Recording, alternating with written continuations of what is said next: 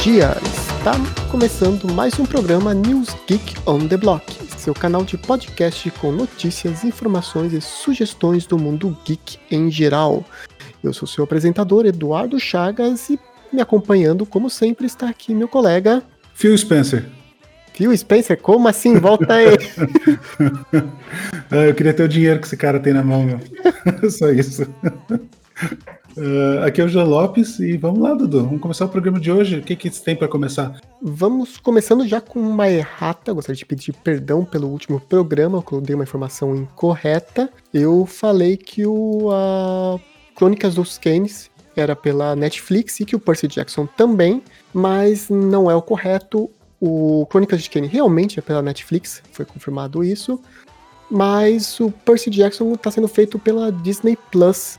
Então, apenas corrigindo, vão ser dois livros do mesmo autor, no mesmo universo, mas cada um sendo feito por uma companhia de streamer, pela Disney Plus e pela Netflix. Isso vai dar muito certo mesmo. É, vai ser uhum. ótimo. Pro, pro cara, tudo bem, alguém vai assistir com certeza alguma das séries dele, mas eu acho que não é uma boa ideia ficar separando. É. Mas, fazer o quê?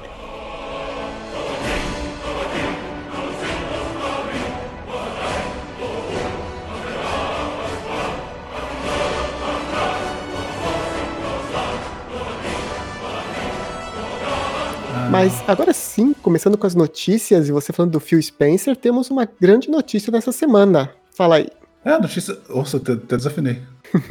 é uma, da, uma das notícias mais bombásticas dos últimos anos dos videogames aí, a compra da.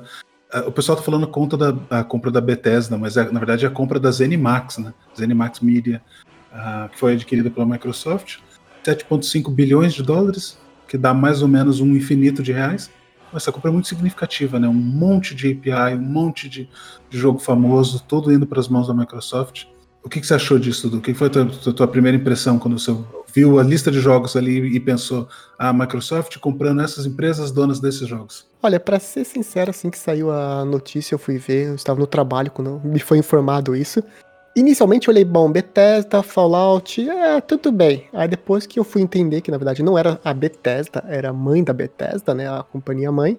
E daí sim, comecei a ver os jogos. Tem o Skyrim, você tem o Doom, você tem vários jogos grandes que se a Microsoft realmente pegar apenas para ela ser exclusivo, vai ser complicado para a Sony. É, exato. Então a gente tem aí dos mais significativos a Dishonored, a Wolfenstein, a série The Elder Scrolls, né, que envolve Skyrim, Oblivion. Se você não conhece a série Elder Scrolls, é o Skyrim. Uh, temos Fallout e Doom. Uh, e tem um lançamento que já ia ser exclusivo para Xbox, que é o Starfield. Uh, pouquíssima informação sobre esse jogo, provavelmente vai ser alguma coisa estilo No Man's Sky, alguma coisa assim. O The Evil Within, que foi, fez bastante sucesso, mas não é uma franquia tão expressiva. E o Prey, que é uma franquia antiga também, bem expressiva. Né? Esses são os nomes mais importantes, claro, tem vários outros aí no meio. O Phil Spencer, então, ele deu uma declaração e ele falou assim: ah, o, a Bethesda e as outras empresas, elas vão trabalhar de forma semi-independente. Então, eu entendo do seguinte: a Microsoft vai mandar e desmandar, mas as empresas vão poder fazer do jeito que elas quiserem os jogos, desde que obedeçam a Microsoft. É, semi-independente. Pô, não existe. Você compra uma empresa, não. ela não é independente, né, cara? Ela não é independente. A Marvel não, é não é mais independente, né? Ela tem com certeza alguma coisa a Disney tem que aprovar, porque é da Disney. Então, a partir do momento que a Marvel foi comprada, ela já não é mais independente, ela não vai poder fazer tudo o que ela quiser. Tem, lógico, tem uma liberdade criativa em cima do produto, tudo mais no caso da Bethesda e de todas as outras empresas, é semi-independente é a mesma coisa que a mesma coisa que ser, ser dependente. Né? É, eles, eles falaram que semi-independente para mim foi que nem a Action Vision falando da Blizzard, a gente tá vendo no que deu, né? No que, que está a é. Blizzard hoje em dia. Foi destruída, né? A Blizzard foi destruída pela aquisição. Sim. E eles falaram a mesma coisa. Ah, não, a Blizzard vai continuar sendo a Blizzard, vai ser, vai ser semi-independente, vai ter também os direitos dela, mas não, não adianta, não é, não é assim que funcionam as coisas, não o negócio. A Microsoft disse que os jogos lançamentos é, da, que estão abaixo das Animax, eles vão ser diretamente vinculados ao serviço de, de jogos uh, do Xbox. É o Xbox Game Pass. Uh, diferente de PlayStation, onde você vai ter que comprar isso se tiver disponível, né? Então, eu acredito que assim, os primeiros títulos, os títulos que já estão em desenvolvimento, provavelmente vão sair para PlayStation. vão sair, né? Inclusive o que a gente comentou semana passada, o Deathloop, ele já foi anunciado para PlayStation, então vai sair. Sim. Ele também faz parte dessa aquisição. A gente já sabe que no, no, é, no futuro vai ser complicado. Tem o de graça o jogo no Xbox Game Pass e tem que pagar para ter o mesmo jogo no, no, no PlayStation. Engraçado, né? Quando a gente tava falando semana passada, a gente falou: ah, mas o Xbox não tem exclusivos, o Xbox não tem exclusivos. E agora e vai ter um monte. É, foi praticamente um checkmate, né? Assim, é. lógico, tem muito mais jogos que, que são importantes para um videogame. Né? Não, a, a, Sony continua tendo muitos exclusivos bons, não, isso não vai desmerecer a Sony, mas realmente foi uma baita de uma compra. Foram 7,5 bilhões de dólares na Zenimax, que é a empresa mãe. Então é muita grana. Então, com certeza, a Microsoft está pensando em ter um lucro muito grande em cima disso. Eu não estaria comprando por esse valor algo se ela não tivesse pensando já no futuro, né? É, dos jogos mais vendidos do PlayStation 4, tá? A gente não tem jogos da Bethesda na, nas, nas 10 primeiras posições de jogos mais vendidos. Ah, não. Eu acho que o primeiro vai ser o Detroit Become Human, que é o 13 terceiro, e esse, se eu não me engano, é da faz parte da aquisição, não faz? Faz parte da, da aquisição, se não me engano, também. Tá dentro do, do grupo. Só que a gente também sabe que a Sony não dá para sobreviver desses jogos. Não dá pra você fazer Uncharted 10, Last of Us 5, ficar hum. sempre nos mesmos jogos e acaba tendo que precisar de jogos é, das, é, de outras produtoras, né? O próprio Skyrim é um jogo que você tem para todas as plataformas, para todos os lugares, mods, tudo. É um jogo que você sabe que você quer ter no seu console para jogar em algum momento. Esses jogos, nenhum deles é Mario. Isso é um fato, né, cara? Last ah, of Us não é Mario, God of War não é Mario, então a, a, Nintendo consegue sobreviver com Pokémon, Mario e Zelda, mas eu acho difícil a Sony sobreviver só com, com as APIs deles. Mas como a gente falou, eles são, são jogos de vendas significativas, claro, né? são jogos importantes, mas é só o futuro para dizer o que vai acontecer mesmo, né? Assim, uma, uma, coisa que é fato é o seguinte: depois desse anúncio, todo mundo que estava com a ideia só vou comprar PlayStation, todo mundo repensou, né? Ah, as pessoas agora, em geral, realmente vai ficar meio que dividido. Depende do gosto da pessoa. Eu não sou uma pessoa que joga muito Doom, que joga o The Evil Within, Prey, Fallout, eu não sou. Mas eu sei que tem muitas pessoas, amigos meus, que adoram esses jogos e que a balança vai pesar nessa hora, né? PS5 ou pego o novo Xbox por causa dos jogos, né? Para mim pesa bastante, viu?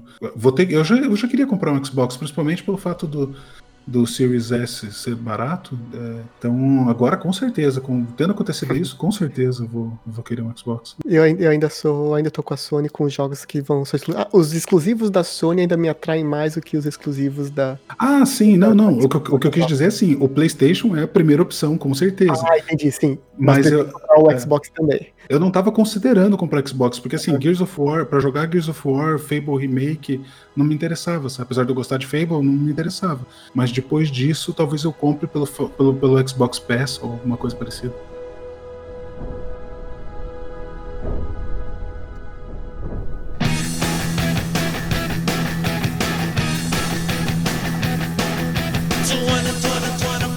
E outra coisa que nós temos que comentar essa semana é a maluquice, a loucura que está sendo pré-order. O que aconteceu com as pré-orders? Eu sei o que aconteceu com as pré-orders, mas eu quero te perguntar o que, que aconteceu? Porque todas as pré-orders é, tiveram problema, ninguém conseguiu comprar PlayStation 5. A gente está falando de mercado é, europeu e, e norte-americano, né? Que todo mundo, muita gente compra pré-order.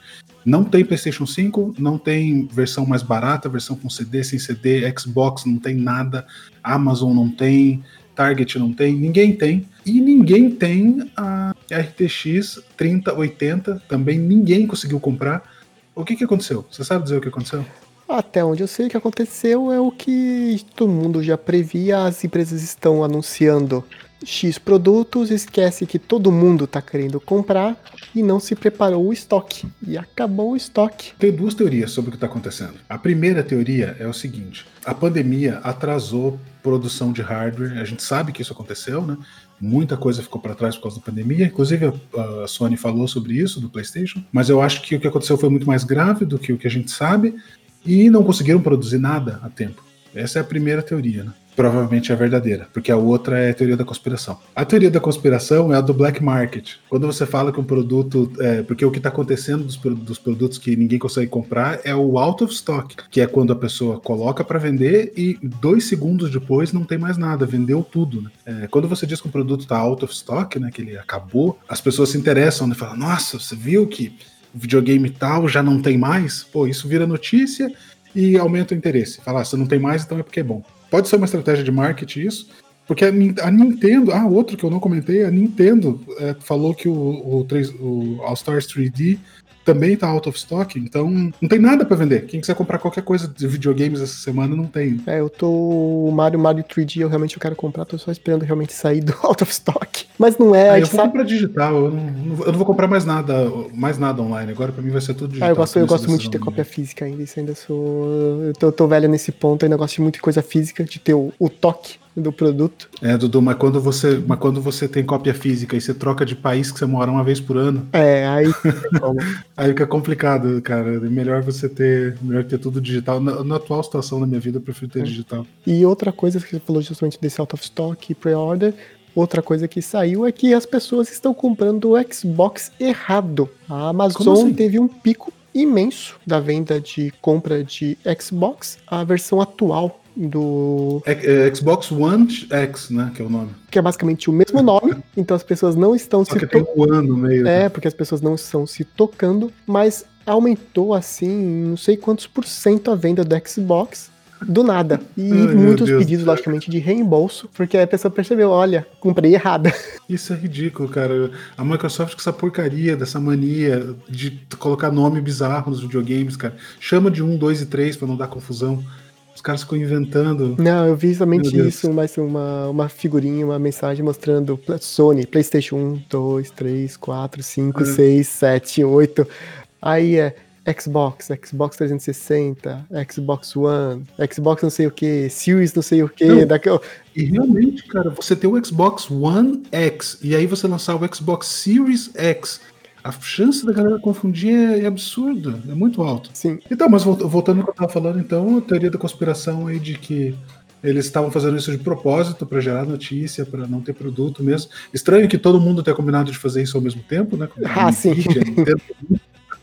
Então acho que não, acho que é falta de hardware mesmo no mercado, falta de. É, falta de estoque mesmo. O pessoal não, não. Assim como foi com a Nintendo, com o Switch quando lançou, a mesma coisa, eles programaram uma venda de tanto e a venda foi muito maior, melhor para o é. produtor, porque ele sabe que está vendendo, é pior para o comprador, porque ele não consegue comprar quando ele quer comprar. Muito bot também, muita gente já está vendendo, estão é, vendendo pré-order já no eBay, né, de, de gente que, tem, que fez bot para comprar 100, 200 videogames. Né? Sim. Tomara que esse cara que fez o bot não consiga vender, mas ele vai conseguir. Né? É, ficar que nem aquele cara que tinha 50 toneladas de papel higiênico na casa dele. Aí não conseguiu vender. Teve, teve isso? Eu não sei quantas toneladas, eu tô exagerando no número, mas o cara literalmente lotou a garagem dele de papel higiênico. Aí ele hum. começou a reclamar que as pessoas estavam não estavam comprando, que estavam abusando do poder. Chegou do, do poder do preço. Chegou a polícia na casa uhum. dele e falou: Olha, isso daqui não é possível, você está fazendo uma revenda de um produto que está em falta, então a gente vai recolher todos os seus produtos e vamos uhum. repassar para doação. Nossa, cara. Deus Essa cara. vivendo e aprendendo. Vivendo e aprendendo que você não pode especular em cima dos outros. Exato. Se fosse o mercado financeiro, a gente tinha ido para cadeia. É.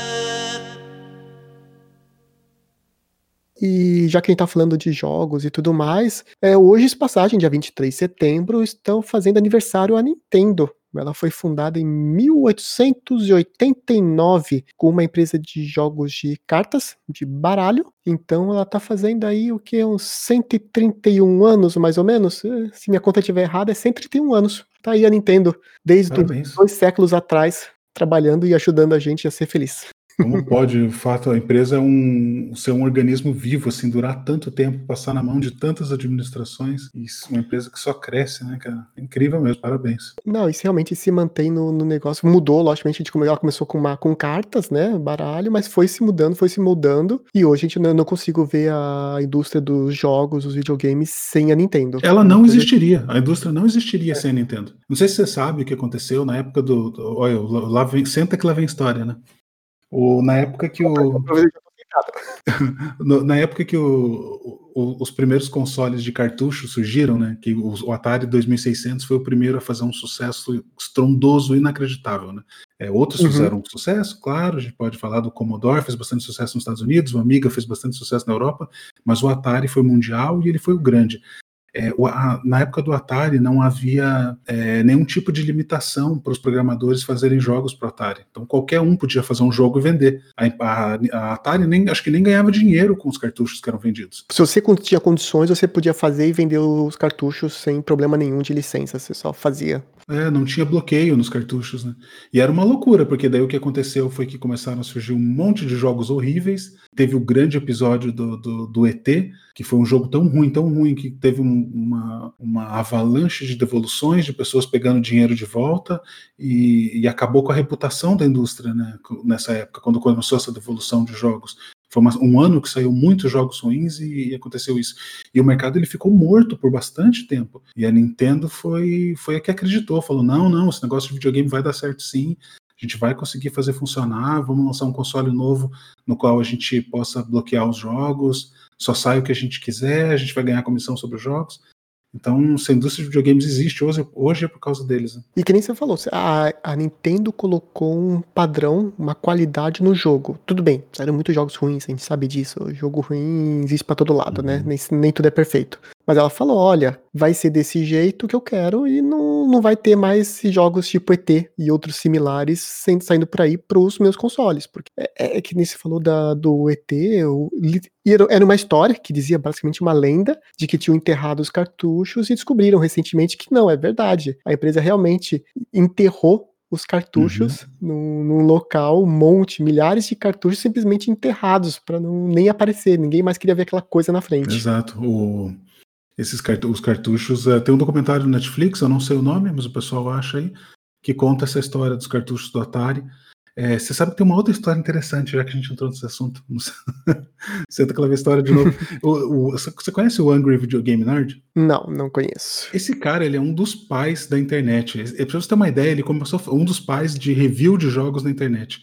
Ele inventou esse personagem, o Angry Video Game Nerd, e ele começou a fazer review de jogos em fita VHS em 2004, 2005, e ele Nossa. distribuía fita VHS com review de videogame, cara, numa época que não existia nem YouTube. Então, é, assim, não, né? 2004 ainda estavam ainda estávamos nas revistinhas de jogos. Exato. E ele e esse cara, ele fazia isso e aí quando surgiu o YouTube, ele falou: "Ah, posso agora digitalizar meus vídeos e subir". Ele é um dos, dos eu recomendo, quem nunca assistiu, assista um vídeo dele, deve ter legendado por aí. Ele é, ele é muito bom e ele criou todo um modelo de review de jogos, de personagem, é fantástico, cara. E esse cara, ele fez um crowdfunding para fazer um filme contando a história da busca dos jogos do Atari. E enquanto ele estava no meio das gravações do filme dele, o filme dele tinha roteiro, já estava tudo certo, estava tudo pago. Quando ele estava no meio da, das gravações, ou então ele estava editando, eu não sei, estava no meio da produção, uh, saiu esse documentário da Atari falando que eles tinham encontrado os jogos o, lance de ter encontrado jogos, ter filmado, acabou com todo o roteiro dele, porque... Na, Sim, porque estragou toda a experiência que ele iria filmar procurando esses Isso, jogos, né? Estragou toda a experiência, se eu não me engano ele nem acha os jogos no filme, fazia só parte do roteiro, da lenda, e daí quando você assiste o filme depois de ver o documentário, você fala, caramba, mas nitidamente é um filme pré ter sido encontrado os jogos do ET, né? Cara, o filme dele no meio da produção. Mas assim, ainda assim eu gosto, porque é um cara que eu, que eu sigo, eu admiro bastante.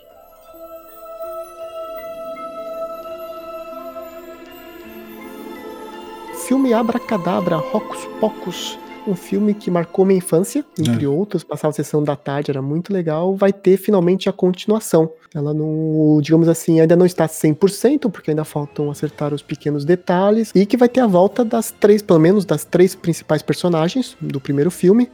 Nós temos a Beth Midler como Winifred Sanderson, que era a mais velha das três irmãs, a Sarah Jessica Parker, a do Sex and the City, também vai voltar, e a Cat Najimy também de volta nos seus papéis principais, como as três irmãs Sanderson. O roteiro parece que está tudo pronto, só realmente faltam os detalhes para eles poderem divulgar para todo mundo. Vai ser uma continuação direta daquele filme dos anos 90, 1993. 1993. Então, e vai ser. Eles inicialmente tinham pensado em lançar para cinema, mas por causa da pandemia, não é um filme também que vai atrair muito o público jovem, eu imagino. Então, eles pretendem lançar diretamente pelo serviço de streamer da Disney Plus. Conta um pedacinho da história do filme, para quem não lembra. Esse filme começa com uma família que mudou de cidade. Pais, uma irmã mais nova, irmão mais velho, já está no colegial. É, Halloween, o irmão mais velho não gosta de Halloween, acho que já passou a época. E na cidade para onde eles se moraram existia a lenda de que três bruxas que moravam lá. Salem, né? A Salem é uma cidade tradicional dos Estados Unidos que, que teve uma grande caça, caça às bruxas lá em 1600 e pouco. E a cidade é conhecida nos Estados Unidos inteiro por causa dessa caçada às bruxas. Então todo filme de bruxa que vocês veem sempre é em Salem. Sempre em Salem. Se, se, não é Salem, tá inspirado em Salem. É, exato. E eles, numa aposta, ele acende uma vela na onde morava, teoricamente, a lenda dizia que as três bruxas moravam. E isso desencadeia uma maldição, um feitiço, que as três bruxas ressuscitam na época atual. E a graça do filme é justamente isso: são três bruxas do século XVII. E a, a, a parte divertida do filme é justamente isso: é essa questão delas serem de antigamente, tentando conviver, tentando entender com o mundo atual. Elas não entendem o que, que é luz, o que, que é telefone, o que, que é ônibus. Mas tem muitas cenas cômicas, é muito legal. Eu, eu é, pessoalmente é um, gosto muito. Ele é um te terrir, né? Que chama, terror com risadinha. Isso, terrir. É, é um filme da Disney, e esse filme, é, cara, é outros tempos, né? Um filme de 93, ele começa com uma menininha sendo morta pelas bruxas, e a menininha ela é morta porque as bruxas elas é, sugam a energia das crianças e, e vivem é, sug... E assim elas conseguem ser imortais. Isso, né? sugam justamente para elas continuarem jovens. É, exato. E aí, e aí, cara, como que pode, né? Um filme de criança começa uma criança sendo morta, cara. Isso jamais é. aconteceria hoje em dia. Melhor que esse é só a Convenção das Bruxas, que também vai sair a continuação. Ah, e eu adoro os dois. Qual que é a Hathaway? Anne Hathaway. Anne Hathaway, ela vai fazer a personagem principal, a, a líder das bruxas. Esse uhum. filme dá medo. Esse filme passava a sessão da tarde, esse, esse eu sentia medo, que olha, as bruxas eram feias. Eu vou te contar um segredo. A, minha esposa, a Bruna, ela, sei lá, três meses atrás, não, acho que faz mais tempo, sei lá, uns seis meses atrás, ela falou assim: ah, tinha um filme de criança de, que eu assistia quando era criança que é, tinha umas bruxas, elas transformavam o menino em rato ou em gato, não sei. E ela só sabia isso do filme, não sabia mais nada. E aí eu baixei o Ocus Pocus, que é o Abracadabra, e esse Convenção das Bruxas, que são os dois filmes que tem bruxa que transformam criança em bicho. E a gente assistiu os dois, assim, no final de semana. Então eu tô com esses filmes muito frescos na cabeça. E, e, mesmo, e assim, o filme ele poderia ser ruim na época, sabe? Eu imagino que ele fosse ruim na época. Mas como a gente tem esse negócio saudosista, né? Quando você assiste um filme dos anos 90, o filme pode ser ruim que você já gosta. Aquele look dos anos 90, então você já vai mais disposto a gostar do filme por ele ser antigo, né? É, o, como eu falei, o Hocus Pocus, o Abracadabra realmente vai ser continuação, vai ser o número 2. Uhum. Já o Convenção das Bruxas, pelo que eu fiquei sabendo, vai ser, na verdade, um remake mas ainda assim eu estou ansioso porque realmente são dois filmes muito bons. Eu gostava muito. Claro. Esses dois filmes dá para assistir hoje em dia, sim. Só precisa de um pouquinho de paciência com efeito visual e entender que é um filme do começo dos anos 90, quase anos 80. E dá para assistir os dois ainda hoje. Vai ser legal. Ah, com certeza.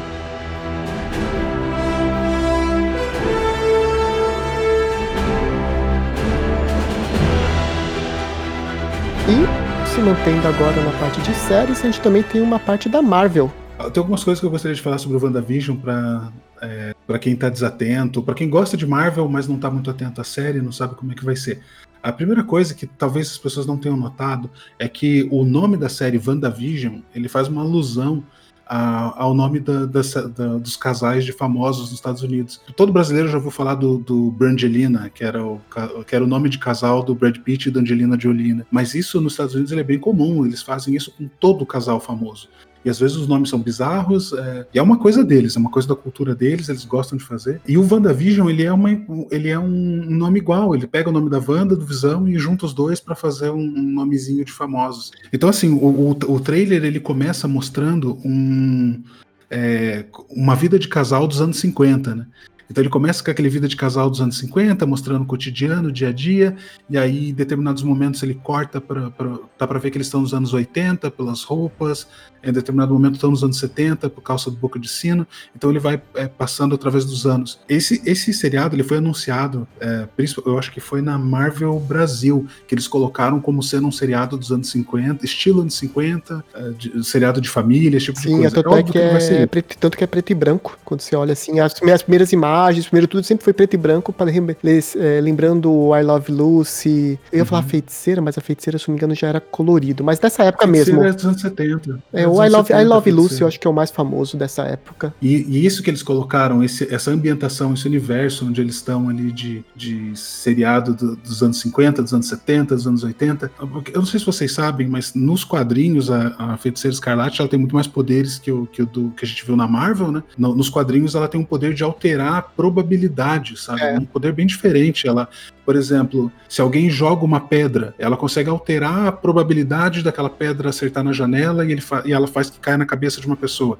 Então tem 1% de chance de cair na cabeça de uma pessoa, ela troca 1% para 99%. Sim, ela então, fez. Um bem maluco. E o, o, na verdade que os filmes fizeram, também fizeram isso com a Capitã Marvel, fizeram um downgrade nos poderes, né? Em isso. geral, justamente porque senão as lutas, eu não vou dizer que ficariam sem graça, mas elas são muito overpower, são muito poderosas. Capitã Marvel, a, a Wanda, o Feiticeira Escarlate. Então, se deixasse como é nos quadrinhos, talvez estragasse é, o filme. Então, já, foi, já avisaram mesmo, falaram que eles fizeram um downgrade nos poderes, justamente uhum. para não estragar a presença dos outros personagens, né? Não tirar o foco de quem eram os principais. Capitão América, Homem de Ferro. Claro, isso, isso tem que ser feito. O, o, a coisa que eu mais gosto da DC é o, é o Liga da Justiça Unlimited, que é uma série de desenho animado, onde eles fizeram um downgrade dos poderes de todo mundo, inclusive do Superman. Ele não é tão forte quanto no gibi, quanto nos filmes, e, pô, e, e é fantástico esse desenho.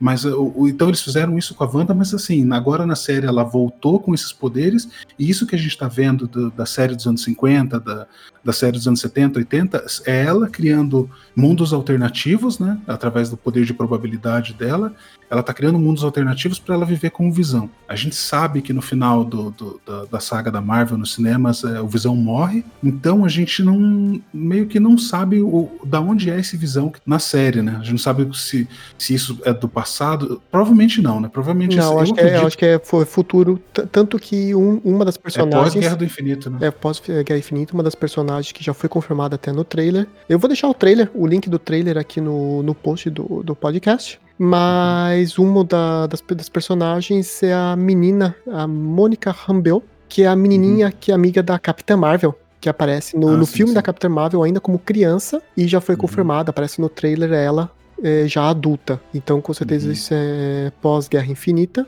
Endgame. E, o, e outra coisa que já falaram também, avisaram, é que se, essa série vai ter ligação com o filme do Doutor Estranho. Pode ser que não seja apenas questão de probabilidade, mas também questão de multi-universos é uma coisa que a, uhum. os quadrinhos adoram muito, né? Criar vários universos para justificar muitas coisas bizarras. Vários momentos ele mostra no trailer, ele mostra o fim era ou de uma de uma década. Então, é, por exemplo, ela tá jantando na casa dos amigos lá, eles começam a fazer perguntas e de repente eles começam a ficar desconfortáveis com aquela realidade que ela criou ali, e é como se a realidade quebrasse e eles fossem para outra, né? Então, a impressão que dá é essa, que ela vai avançando no tempo e criando novas realidades, conforme a realidade que eles estão não é mais legal, né? Tipo, Sim, começa a ter problema naquela realidade e vai para outra. É, porque ela cria até para ela mesma a realidade, né? Não é só pro Visão, uhum. é para ela mesma também, né? Ela, ela vive aquele mundo como se fosse real até que ela descobre que, assim, nos quadrinhos quando ela criava era real mesmo, não tinha diferença nenhuma entre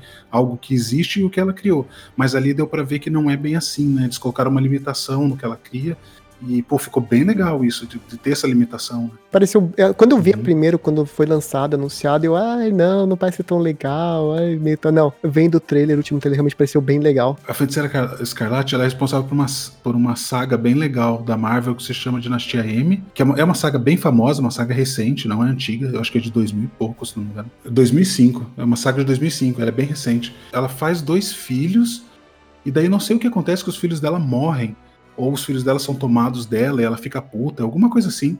Faz tempo que eu li isso. E, e depois, quando os filhos dela são tomados, ela cria um universo, um novo universo, que é o que ela sempre faz quando dá uma zica do caramba, ela cria um novo universo. E nesse novo universo não tem humanos, ou só tem 1% da população de humanos, alguma coisa assim. E, é, e, é, e tem só mutantes. Então, a gente tem muito da parte de Vingadores e de X-Men nesse mundo, porque quem, quem é o imperador desse mundo é o Magneto. Se eu não me engano, alguns dos, dos Vingadores morreram, mas tem a maioria tá vivo ainda. Por conta disso, desse mundo ter sido criado, da Dinastia M, eu eu acho que essa série pode puxar um, uma, a nova saga da Marvel dos cinemas, onde a gente vai juntar Vingadores com X-Men. Porque assim, né, todo mundo lembra que a, a, Disney comprou a Fox e que agora os X-Men são da Marvel. Sim, são... finalmente eles podem trabalhar juntos, não apenas em apare aparecimentos é, do filme do Deadpool. É, exato. Assim, se eu, se eu trabalhasse pra Marvel, não seria essa saga que eu ia escolher para fazer uma saga de X-Men junto com, com Vingadores, né? Porque tem muitas ah, sagas, sim. milhões de sagas. E para mim, eu pegaria o, uma saga que foi até depois teve a versão da DC também, Marvel vs DC, mas teve o X-Men vs Vingadores, X-Men vs Avengers. Não uhum. foi uma saga muito longa, acho que foram só oito eh, quadrinhos específicos sobre isso, entre outros misturados, né, uhum. né, mas específicos foram só, só oito, mas que é justamente a briga entre os X-Men, que são mutantes, são pessoas diretamente com poderes, nasceram desse jeito, com os Vingadores, porque eles não se entendem nas questões da lei, meio como uma guerra civil, que nem a gente já viu ah, no filme, uhum. só que fica realmente entre os mutantes, e eu acho que seria até uma boa saga para você colocar os X-Men que até agora não apareceram para mostrar o outro lado, porque até agora a gente viu pessoas que ganharam poderes, ah, o Homem-Aranha, Capitão América, o Homem de Ferro que fez a armadura dele. Não são pessoas que nasceram diferentes. Então, e a própria Escarla a Feiticeira Escarlate e o irmão dela, Mercúrio, é, eles são mutantes inicialmente. Eles não são super-heróis como os outros, os Vingadores. Eles são mutantes que uhum. ganharam os poderes de nascença. Então, eu não sei, uhum. eu acho que seria legal ter isso, essa disputa entre pessoas diferentes, ainda mais hoje em dia nessa questão de questões raciais, questões de direitos e tudo mais que anda rolando pelo mundo, seria uma boa incluir isso que os X-Men foram criados. Os X-Men foram criados justamente com uma, uma forma de se expressar essa questão de igualdade entre todo mundo, que todo mundo tem direito independente de como nasceu, de onde nasceu, quem pai, mãe, independente disso. O importante é que seja bem feito, sabe? O, o meu sonho ainda de filme é o Marvel vs DC. Ainda é meu sonho uhum. ter o filme ah, Marvel, Marvel vs DC. Adoro essa, essa, essa, essa saga. São, foram três, na verdade, né? Ao todo. O Amálgama é uma, uma série de quadrinhos que mistura heróis da DC com a Marvel em um só. Então existe uma versão do Wolverine com o Batman junto. Tipo, eles são a mesma pessoa. Eu acho muito legal. E são várias mini histórias entre eles, como se fosse um universo que colidiu Marvel e DC. Assim, eu sei que nunca vai existir, não tem como, não tem como a DC e a Marvel fazerem filme desse. Já foi difícil fazer quadrinhos sobre isso, mas é um sonho que eu ah, tenho. Não, não. É muitos bilhões envolvidos aí, Tutu, não tem como. Não, não tem, mas é, é um sonho que eu tenho. Quem sabe algum dia, quando eu estiver velhinho, exista esse filme. Mas a chance é muito pequena. A gente nem viu X-Men com Vingadores ainda. Vamos ver um filme bem é. legal do X-Men com Vingadores. É. Outro sonho que a gente tinha, que era Superman e Batman, a gente já viu, já foi uma b. Estamos esperando o Snyder Cut, né? É. Vamos ver se vai prestar. Eu tô zero esperança de que isso vai prestar. Só, mas... só repete a frase para tirar o b... que você falou. ah, tá. O que, que eu falei? Não, que você falou foi uma b... Ah, é... Ah, eu coloco um pi na hora do. Não tem problema. Beleza.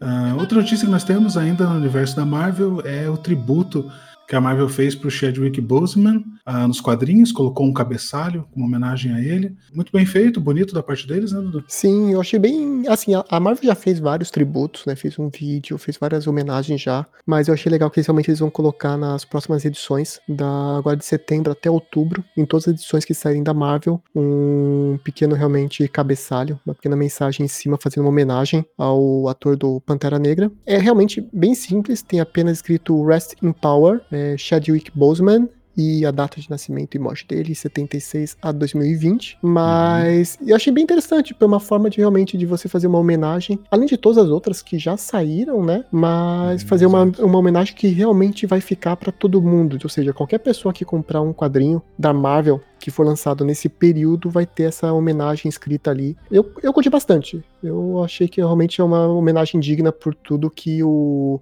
o ator fez não só pelo Pantera Negra, mas todos os outros filmes que ele fez, né? Parte da vida dele, achei bem, bem bonito, bem legal. É um ator bem querido do público, né? Muita gente compra, vai comprar com certeza até para guardar essa memória, né? Ah, é um item de colecionador legal. Né? Exato, eu se bobear eu compraria, não sei se, se tem, se vai ser alguma Porque a Marvel tá lançando os quadrinhos, não são todos que saem toda semana, mas se saísse algum do Pantera Negra, era capaz de eu comprar só realmente pra ter.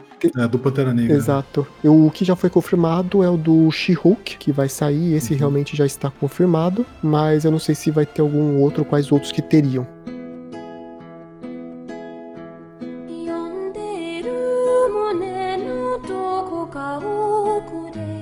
Outra notícia que nós temos agora também na, na parte de filmes, o estúdio Ghibli, famoso por Viagem de Chihiro, é, que chegou a ganhar o Oscar, foi acho que o primeiro filme, se não o único filme é, oriental a ganhar o Oscar de melhor animação. É, o estúdio está liberando imagens de oito de seus filmes para uso gratuito na internet. Então, qualquer pessoa pode ir no site da, do Estúdio Ghibli, vai estar em japonês, mas se você usar o Google, o Microsoft Edge, não importa, você consegue traduzir. E vai ter uma opção para você ver as imagens e poder salvar no seu computador. Então, que nem eu falei, a Estúdio o Viagem de Chihiro, você pode pegar várias cenas icônicas para uso gratuito, não importa onde você queira usar. É bem provável que vire muitos memes, isso é uma coisa normal do nosso mundo hoje em dia. Ah, mas isso já acontece já sem autorização. Sem né? autorização, mas agora pode ser até autorizado. Eles só pedem realmente respeito para não usar a imagem uhum. de forma indevida ou com fins lucrativos, em geral, que muitas pessoas fazem, né? Mas, mas realmente é um, eu achei bonito entre os filmes que estão marcados, né? Que já isso. Quais são os mais importantes? O principal, como eu falei, é o Viagem de Chihiro,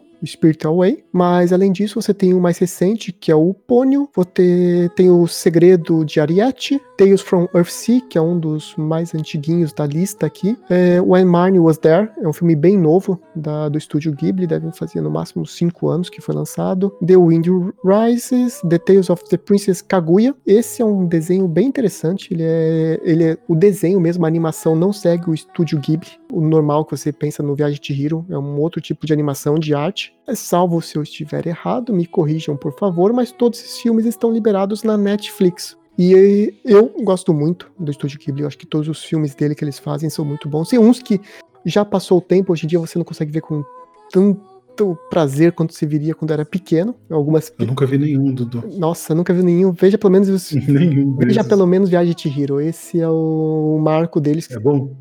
Isso, em geral, eu diria que 90% dos vídeos do filmes do Estúdio Ghibli são muito bons. Os outros Sim, 10, 10 Esse estúdio não é aquele que tem um... Não é aquele estúdio que tem um parque em Tóquio, quando você vai para Tóquio dá para você visitar o estúdio deles e tal? Sim, ele é o Totoro. Ele é o, o estúdio que fez meu amigo Totoro. Eu acho que ele é mais conhecido.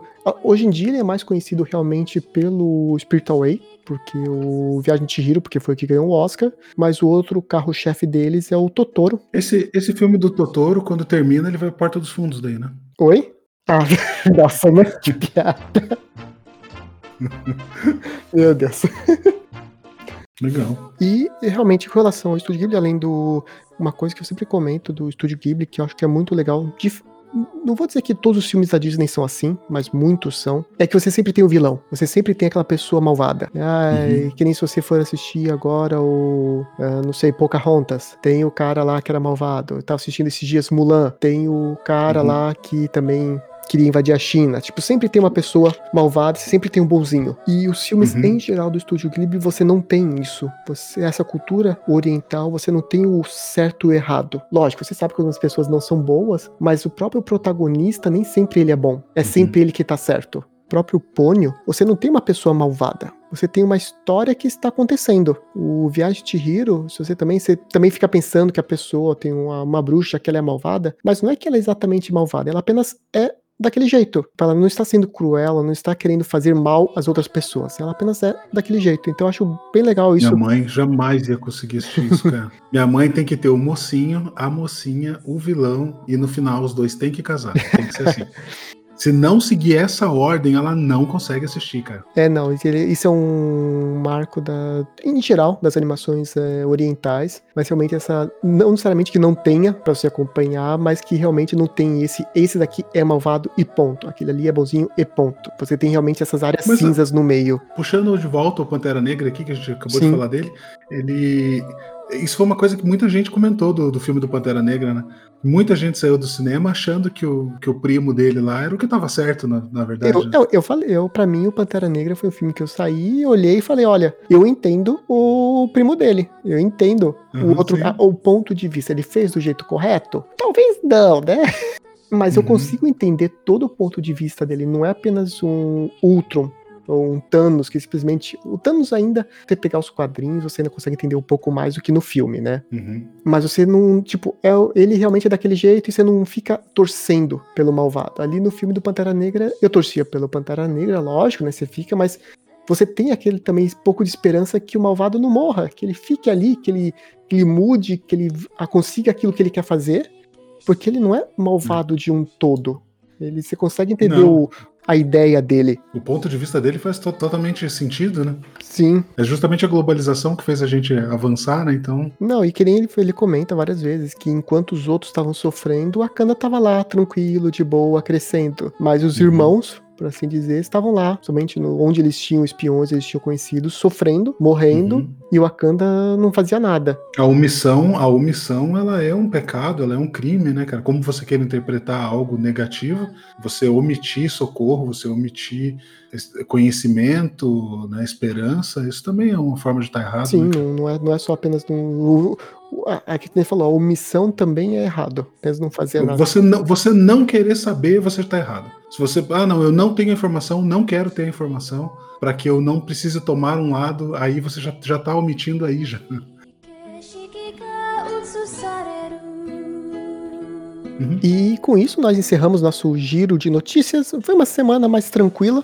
Encerrando nosso programa, você tem alguma sugestão, algum comentário extra, já? Tem, tem duas sugestões. Primeira é God of War é maravilhoso. Eu comecei a jogar ele de volta, porque eu ainda não terminei God of War do PlayStation 4. Meu Deus, como aquele jogo é maravilhoso. Meu Deus, o gráfico é lindo, a história é incrível. Pô, primeira dica, se você nunca jogou God of War, jogue God of War. Aproveite enquanto o PlayStation 5 não tá aí ainda. Depois que troca a geração, a galera tem preguiça de jogar o videogame anterior, na né, geração anterior. Segunda sugestão, The Boys, se você não está assistindo, assista. É a mesma da semana passada. O episódio dessa semana The Boys está fantástico. Eu quero, quando acabar a segunda temporada, a gente vai fazer um programa. Assim que o Dudu assistir. É, tem que assistir, eu ainda não comecei a assistir. Lembre do quarto episódio, quando você estiver assistindo. Ok, vou tentar lembrar. Tem um, o quarto ou o quinto? Não, é o quinto. Foi o quinto episódio. O quinto episódio. No meio do quinto episódio tem um momento que você simplesmente perde o ar, você acha que você vai grudar no teto, cara. Tão inacreditável. E você, Dudu, o que você tem essa semana para recomendar?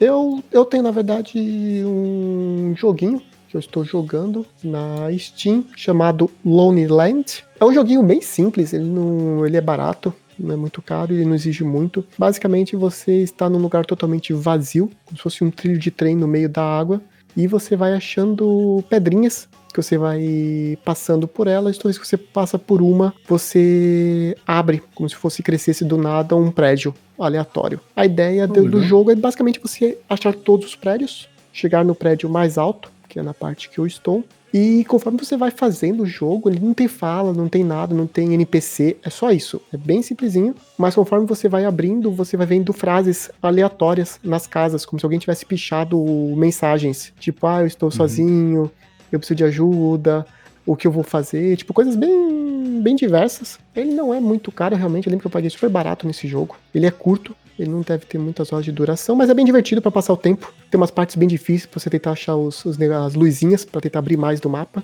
E tem uma musiquinha uhum. bem agradável. Oh, legal. Dudu, esse jogo ele é tão obscuro que nem o Google conhece. Tem duas imagens no Google do jogo. E, no, e tô, tô, me divertindo bastante. Eu gostei bastante do jogo. Reviews positivos no, no Steam, só pra todo mundo saber. E nesse momento, esse jogo custa 79 centavos de euro. Aí, ó. 79 centavos de euro. É muito barato. E é muito. Assim, não é um jogo pra você ficar 5 horas. Eu, por enquanto, joguei uma hora e meia e estou quase acabando. Então, não deve ter umas duas, duas horas e meia de jogo, provavelmente, total. Mas pelo preço vale a pena. Maravilha, Dudu. Eu acho que não tem nem review ainda, porque não foram muitas pessoas que baixaram ele, então... Não, ele, só tem, ele tem 26 reviews só. Então é isso, essa semana é, é isso. É isso. E com isso nós encerramos nosso giro de notícias, informações e sugestões do News Geek on the Block. Agradecemos a sua preferência e estaremos no próximo programa. Até mais!